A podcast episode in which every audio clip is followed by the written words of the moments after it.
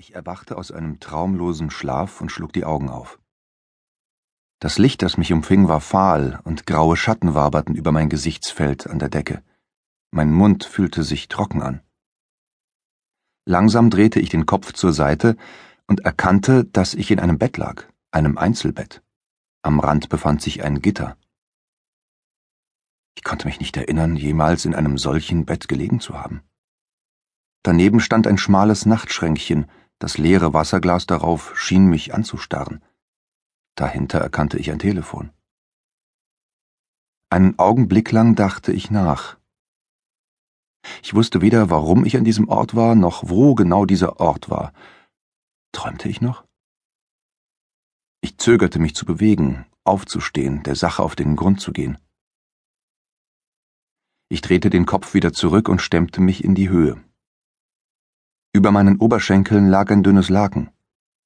Ich trug ein feines Baumwollhemd und meine sonnengebräunten Arme schauten aus den viel zu kurzen Ärmeln hervor. Vorsichtig tastete ich mit einer Hand an meinen Beinen, am Bauch und an dem anderen Arm entlang. Alles fühlte sich gut und funktionstüchtig an. Ich fühlte mich gut an. Neugierig ließ ich meinen Blick durch den Raum schweifen. Ein schmaler Tisch, zwei Stühle, ein Fenster mit zugezogenen Jalousien und ein Schrank. Etwas berührte mit kalten Fingern meinen Nacken, und ich schrak zusammen. Dann erkannte ich, dass es ein Haltegriff war, der an einer Stange neben meinem Kopf baumelte. Neben meiner rechten Hand lag ein Schalter, der wiederum an einem langen Kabel hing. Ich kramte in meinem Gedächtnis und kam zu dem Schluss, dass ich mich in einem Krankenhaus befand. Aber was war geschehen? Was machte ich hier? Offensichtlich hatte ich ein Einzelzimmer bekommen. Ich strengte mein Gehör an und versuchte etwas wahrzunehmen, aber da war nichts.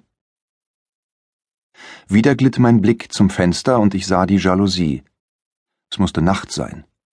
Also war es kein Wunder, dass ich nichts hören konnte. Trotz alledem wollte ich mich bemerkbar machen, Hallo sagen, zeigen, dass ich nicht mehr schlief, Weiß Gott, wie lange ich geschlafen hatte. Vielleicht wartete man darauf, dass ich endlich aufwachte. Es wurde Zeit, dass ich mich mitteilte und allen zeigte, wie gut ich mich fühlte.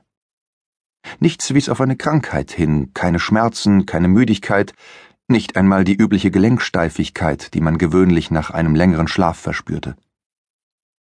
Voller Energie und Tatendrang schlug ich das Laken zur Seite und blickte auf meine nackten Füße.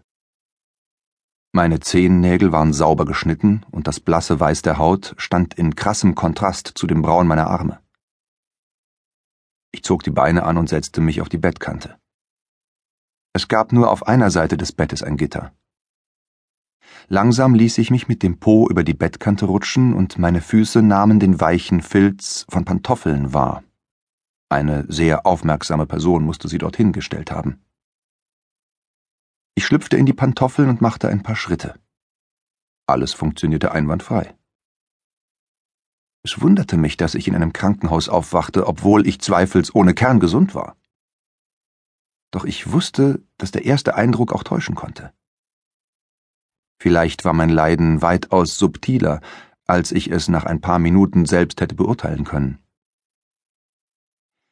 Wieder versuchte ich mich an die Zeit vor meinem Schlaf zu erinnern. Doch es wollte mir einfach nicht einfallen, warum ich in einem Krankenhaus sein konnte. Plötzliche Bewusstlosigkeit? Amnesie? Sollte mir tatsächlich so etwas zugestoßen sein, aus heiterem Himmel? Fälle wie diese gab es immer wieder, aber warum sollte gerade mir so etwas passieren? Vielleicht war es auch nur eine Vorsichtsmaßnahme. Mein Name kam mir in den Sinn, Bjarne Bendixen.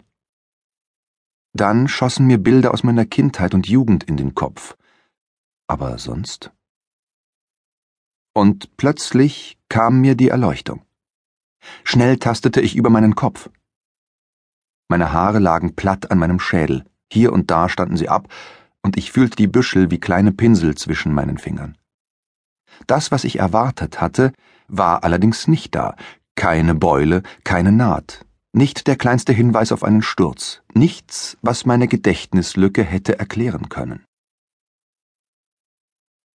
Mit zwei Fingern schob ich die Lamellen der Jalousie auseinander und versuchte etwas durch das Fenster zu erkennen. Ein paar Lichter, manche bewegten sich, andere glühten bewegungslos vor der schwarzen Schablone der Nacht. In der Ferne meinte ich einen Kirchturm zu erkennen, der schwach angestrahlt wurde, und mit viel Fantasie konnte man annehmen, dass es sich um die St. Jürgen-Kirche in Heide handelte. Wenn das stimmte, war ich nicht weit weg von zu Hause und befand mich im Westküstenklinikum. Nachdenklich ließ ich die Lamellen wieder zufallen und beschloss, Licht ins Dunkel meine Erinnerung zu bringen. Irgendwo musste eine Nachtschwester aufzutreiben sein. Als ich an mir herunterblickte, wurde mir bewusst, dass ich halbnackt war. Aber ich war ja in einem Krankenhaus und da war es nicht ungewöhnlich, halbnackte Menschen anzutreffen. Trotzdem warf ich einen Blick in den Schrank, nur um festzustellen, dass er leer war. An meine Pantoffeln hatte man also gedacht, den Rest hatte man jedoch einfach vergessen. Warum sollte man so etwas tun? Auf der Ablage über dem Waschbecken begegnete mir ebenfalls nur traurige Leere, nicht einmal eine Zahnbürste.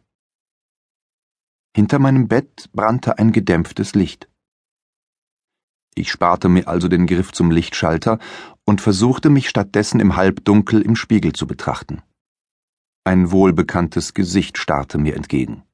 Die Augen zeigten vielleicht eine letzte Spur von Schläfrigkeit. Aus einem Gefühl lange antrainierter Eitelkeit heraus strich ich mir die Haare glatt und massierte mit den Fingern kurz die blasse Gesichtshaut. Schließlich wollte ich bei der Nachtschwester nicht den Eindruck erwecken, das Bett viel zu früh verlassen zu haben. Ich wollte einigermaßen fit und aufnahmefähig wirken. Ich plante schließlich nicht mehr allzu lange in der Klinik zu bleiben. Vielleicht war alles ein Missverständnis. Gab es so etwas in Krankenhäusern? Wenn man den Berichten aus der Presse Glauben schenken wollte, durchaus.